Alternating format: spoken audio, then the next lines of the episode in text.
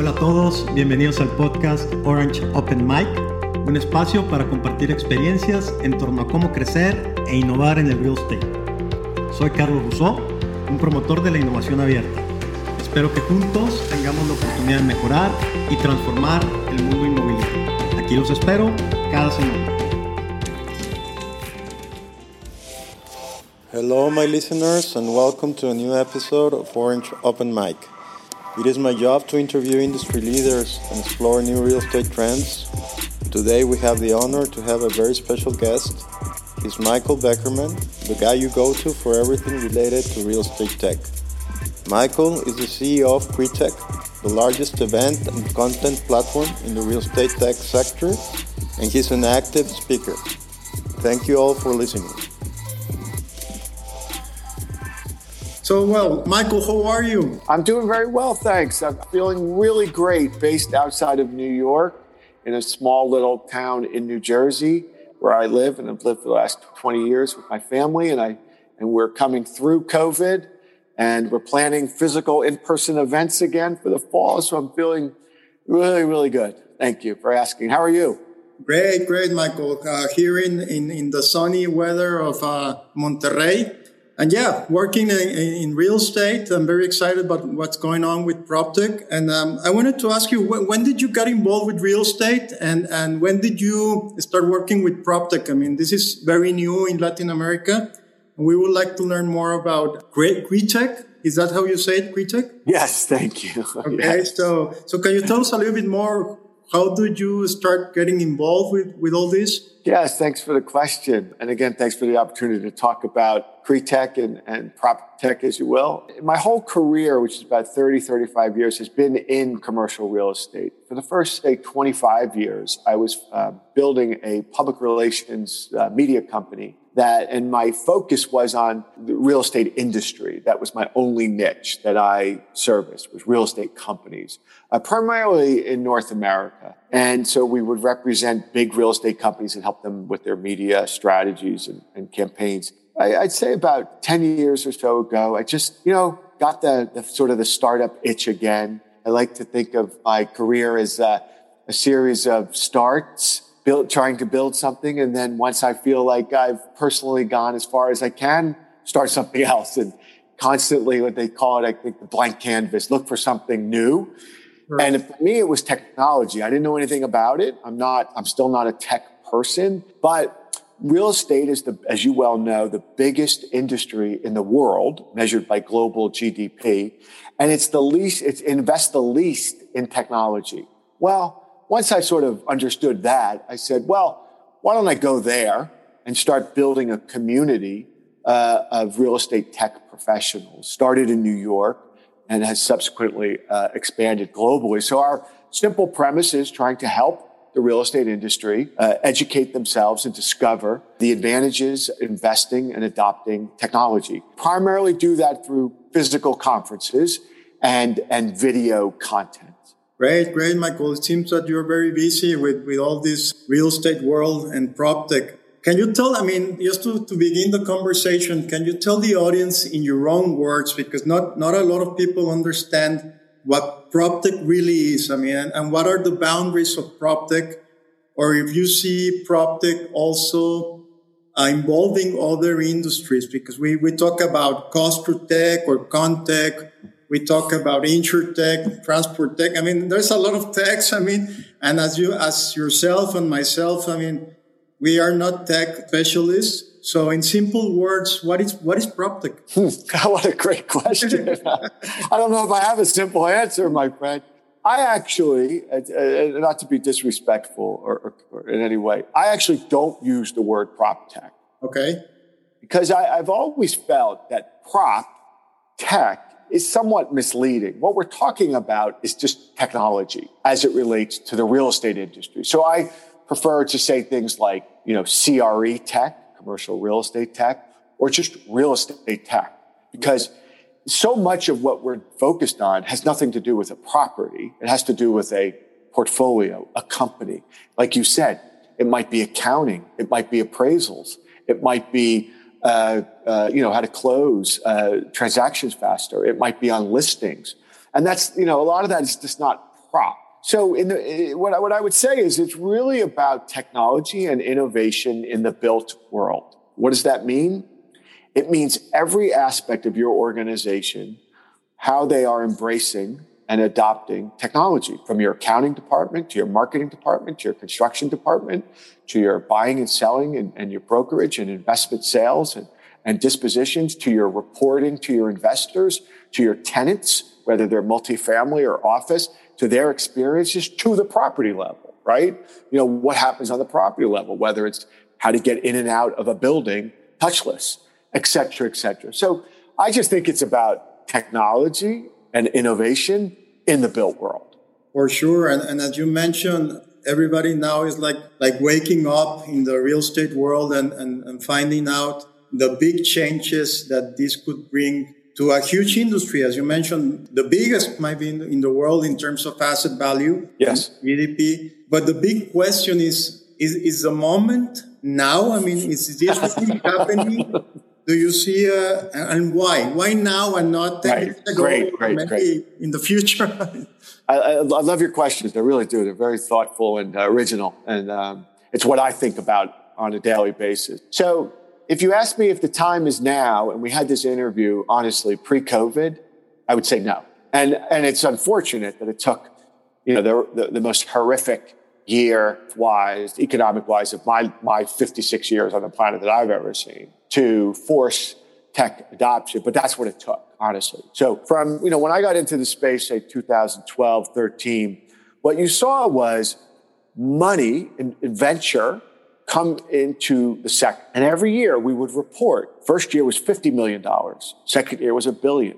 Third year was 5 billion. You know, up to 2018, it was 20, 20 billion dollars a year being invested in real estate tech. But adoption was tiny. It was very slow. So we had 7,000 startups being funded by 20, 30 billion dollars. But if you asked me, Michael, are real estate companies adopting these tools? The answer would be no. Not for a large uh, percentage of them, the answer was no. What they said was, well, this is in general. This is what the, the, the, real estate industry would say, which is the bulk of our audience. They would say, you know, that's, that's a cool solution to a problem I don't have. So these are solutions looking for a problem. COVID comes, everybody's forced to work from home. Your, your real estate organization working from home and you're having your leasing meetings, you're having your construction meetings, you're having your operations meeting and you're operating remotely. Well, what tools are you using? How are you communicating? How are you collaborating? How are you getting people in and out of your buildings touchless? How are they being informed uh, in terms of what's happening on the building and in health, safety, and wellness? So technology became the, the only real beneficiary, if there was one. It's a terrible word to say through COVID. But in our industry, it was like a 10 year acceleration adoption in like 10 months. So the, so the answer, the, long, the short answer to, a, to, to the long answer is it is now. Now we're seeing it.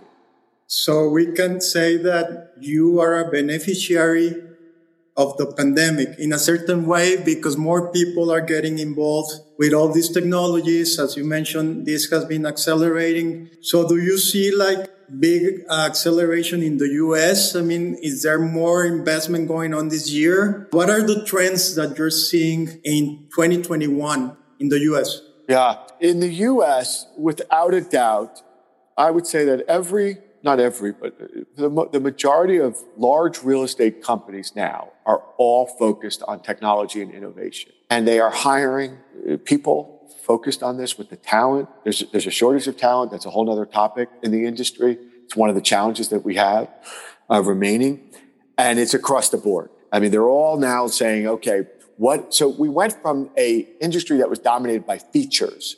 Well, that's, that's a great 3D tool, right? That's a great uh, uh, tool to, uh, let's say, uh, lease space, what have you. Now we, we went from features really to function.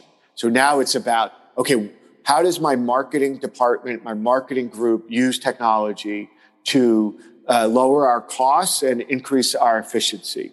And they're doing that in accounting. They're doing that in property management. They're doing that uh, throughout operations. And now they're doing it on the building uh, level. So It's really everywhere. Every aspect and construction, obviously, a part of the business in the U.S. is accelerating. Most of the, the prop tech, there I go. You got me saying prop tech. Most of the real estate tech startups will tell you that 2020 started out as the, their worst year and finished as their best year. So the, the, revenues of these companies are all accelerating. The ones that are a must have. And um, so adoption's up. The revenue on the technology companies is up. And that's in the U.S. Now, and the U.S., you know, it's really just because I think it, it's such a big real estate market and it's where a lot of the technology and innovation has been centered, is definitely leading the world in terms of real estate tech. That, you know, we have a very big presence in Europe. In the other major, major theme is about sustainability and ESG.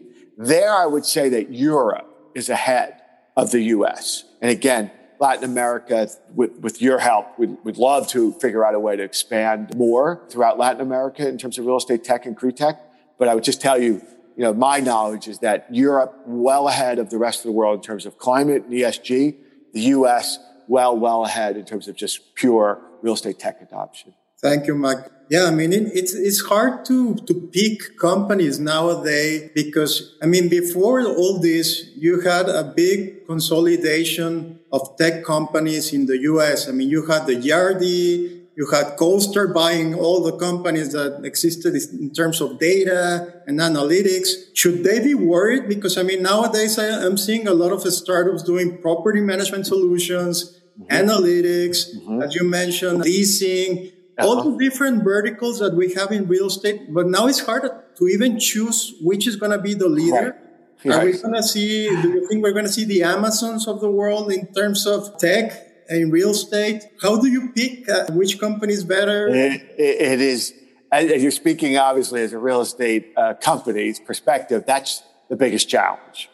The biggest challenge is how to pick the, win- the winners and which one. So that's one of the reasons why we launched this consulting practice because we have all these consultants who are expert in the actual technology because the real estate companies kept coming to us and saying, okay, there are five tenant engagement solutions. Which one is best for us? And so we just go in, we, we analyze their portfolio and then help them make recommend, you know, give them a recommendation because it's really, really hard. There are some phenomenal, in every category, there's probably five to 10 good solutions. Now, so that's why we launched consulting at CRE-tech. But I, I think to your other question is another topic and theme that I think a lot about is consolidation. Now, is CoStar worried? No.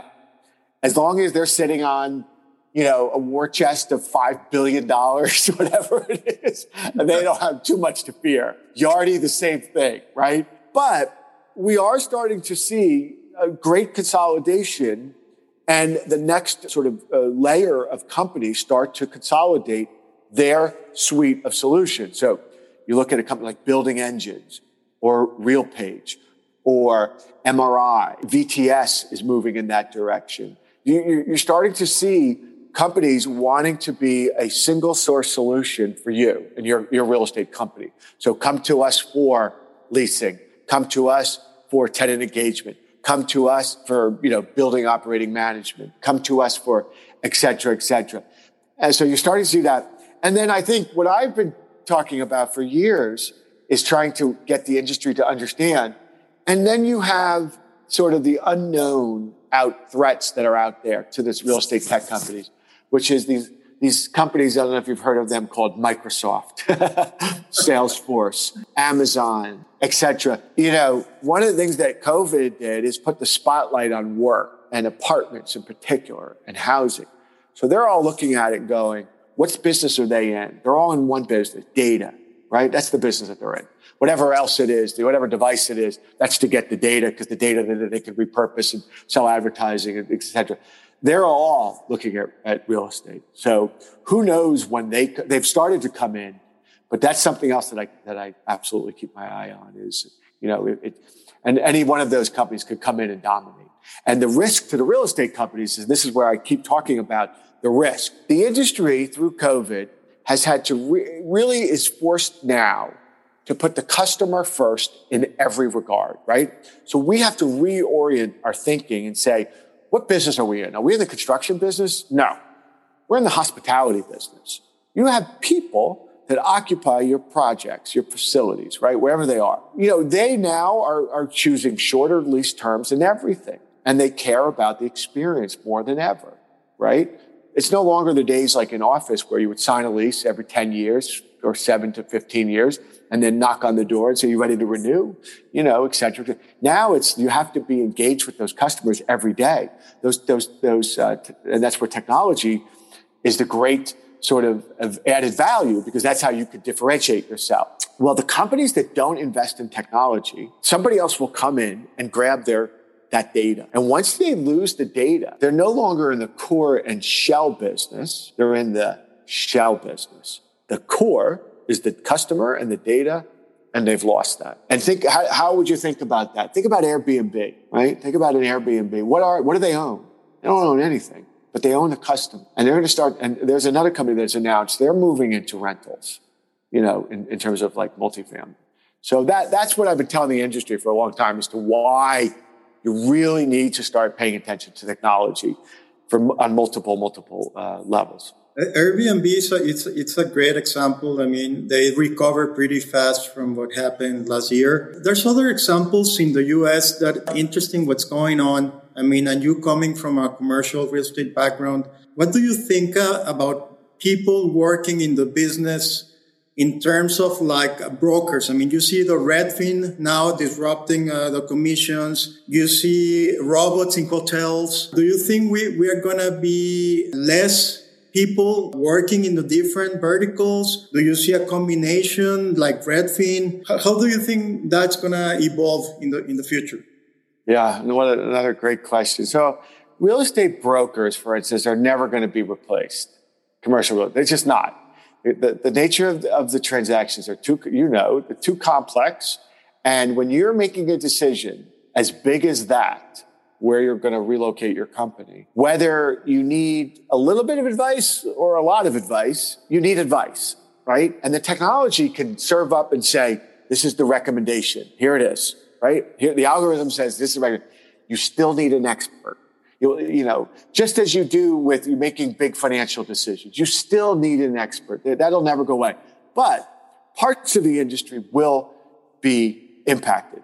Any, if you're in a job in commercial real estate that is repetitive, that could be automated, you're at risk. You're definitely at risk. You know, you think about how many uh, lawyers, accountants, marketing, appraisers, title, et cetera, et cetera. That's where a lot of the technology is going is to, to enhance efficiencies in very labor intensive processes. That's what fintech's been.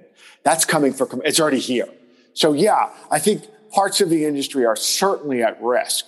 But what I say is like, look, you know, even an old dog like me, you know, who's, you know, on the mature side of life, you know, I'm just all the time trying to reskill myself. Like, like, why not just educate yourself? So if you're going for a job interview or you're up for a promotion or, or something and you have a toolkit at your disposal, you know, you're more valuable to the organization. Like, you don't, it's not just like this whole thing about, oh, it's a young person's. BS. Like any, anybody, listen, if I went through your audience and I asked them what their favorite apps are, and they said, oh, it's Instagram or it's uh, this, that, and other thing. I mean, they're fine, they're comfortable with technology. So it's, it's, it's BS that it's just for kids to be able to invest in technology and, and, and, are comfortable with it. We all use our phones. We all are using devices in our homes, etc. So why not bring that to your, to your professional life? Is what I tell people. Get educated. Great work that you're doing with, with your association. Like phenomenal if you're in real estate, you should be, and you're in Latin America, you should be following everything that you and your colleagues are doing and all this stuff. Go listen, go learn, get educated. If there's a great, you know, virtual leasing tool, be the one that raises their hand in the meeting and says, yeah, why don't we try this? You know, I mean, it's just about discovery right now. It's an incredibly exciting time. So yeah, there are threats, but there are also huge opportunities. For sure, Michael. I think it's it's a matter of, of just losing certain fear of change or whatever right. people have in their mindsets, and uh, and that's something that I I think I'm hearing startups in Latin America. As you know, we have a big group of young population yeah. all over the countries They are well educated. You can learn uh, the same skills that you learn in the US in terms of computer science, whatever. So I think it's a great opportunity for all these startups uh, to bring all these solutions into the market. And how do you feel that they, I mean, do you think the US VCs could be interested in, in learning more about what's going down south of the border of the US? And do you think they could be, because there's also a lack of communication, I, I think, in this continent and fears of going south or going north to ask for money. But many people from the, from the south, from Latin America, get educated in US universities. They are pretty savvy in, in, in their business plans so I guess there's a, a, big opportunity to, to start working with VCs from the United States so they can learn more about the culture and, and what's going on with the startup world in PropTech what do you think about that? Do you think that's something that could happen more in the future? Oh, yeah, no, it's happening. Terrific. There, there's not, I, I, would tell you that every major VC in the US real estate tech sector, if you're a, a, a, a real estate tech startup in Latin America, you will get your email return. You will. I mean, go through me too. So they should email me and I'd love to help. It's Michael, M-I-C-H-A-E-L at cretech.com. And I make myself available to anybody that I could be helpful uh, to. That's how it's just how we uh, we roll or I roll. But uh, yeah, I mean, they're all looking. They're looking globally now, and everybody knows what a great, rich uh, market Latin America is for real estate, and that's what they want to know. Is like, you know, what is the real estate? It's it's less about the technology market. It's more about the real estate market, right? Because that's the customer. You're the customer. So what they want to see is how big is that addressable market for a company to expand in. You know, for a venture, they want to see you know, okay, if we're going to invest in this startup, what's the addressable market for that product in Latin America and then to the US? We're also getting a lot of technology companies that are expanding into the US from other parts of the world, obviously. So, but yeah, if you look at Fifth Wall, if you look at uh, firms like Navitas or Camber Creek or uh, RET Ventures, I mean, they're all, you know, we're neighbors. So, you know, it's all, I think, on everybody's radar screen. It's just, it's just about the, the quality of the entrepreneur and the you know the, the scale of the idea and the market. But I tell you, absolutely, I would say you know again, a couple of years ago, no, because we were still trying to saturate and penetrate the U.S. market, right? So. But now, you know, you, are really starting to scale. And the other thing is, you know, you've got a lot of real estate companies that have presence all over the world. So if a real estate company's got an office in, you know, or a presence in New York, they might have it in Mexico City. They might have it in Colombia. They might have, you know, these are all global real estate companies expanding everywhere. So again, that's, that's the cohesion. So yeah. Thank you, Michael. And, and, and I congratulate you on, on what you're doing and, and being very accessible to everyone and helping you everyone. Uh, you were mentioning before our conversation that, that you wanted to help us with some uh, uh, ticket discounts for coming to an event that, that you're hosting in this year in New York. Can you tell us a little bit more about that event and, and what somebody that comes to the event gets in return? I mean, what, tell us a little bit more, please. Yeah, thanks. So our primary business has been uh, physical conferences. We we do few uh, fewer conferences, but bigger and better. So when we started, literally, you know, you'd have 50 to 100 people at a conference. And the last one that we did in New York in 2019, pre-COVID, we had two, 3,000 people there from around the world. And so again, this is global now. And what it is, is over a couple days, October 13th and 14th in New York, in person, you'll see there'll be a stage of speakers. So you, for instance, uh, our first keynote, we'll have probably four, is Andy Florance, CEO of CoStar, who's never spoken, to my knowledge, at a real estate tech conference. So he'll be speaking about CoStar's strategy and future plans. And you'll have a couple others of that caliber. And other, you'll have other startups that will also be speaking. You'll have a networking pavilion. So you get to meet people using an app to make meetings, uh, qualified meetings. And then you'll have like a trade show. You know, it's just trying to bring together a global audience of startups, venture, as well as the, you know, the real estate industry itself. So it'll be all types of real estate companies that'll converge. So what we try and do is just make sure that people walk away with valuable connections. That, that's like the, that's the intent and that's the goal. And also in the month of October, we'll be in London I think it's the 28th and 29th, also a physical event. Uh, so obviously, we're coming back to the physical. I'm very excited that the world is coming back. Yeah. we can meet physically because I mean it's not the same, you know. It's not the same. I mean, been to some uh, of these online events, but it, it's just not the same. It's not the same. And and to that point, you know, we were probably the first ones in real estate tech to pivot in 2020 to virtual, and it was great. I mean, the first one we did, we had 2,000 people show up online. Everybody was in lockdown around the world, and people had time and as as things started to improve with vaccination rates and things like that, and um, the you know um, just you know COVID started to get a little bit better under control. You know, you start to see the numbers decline, engagement decline, and it's just not sustainable that people.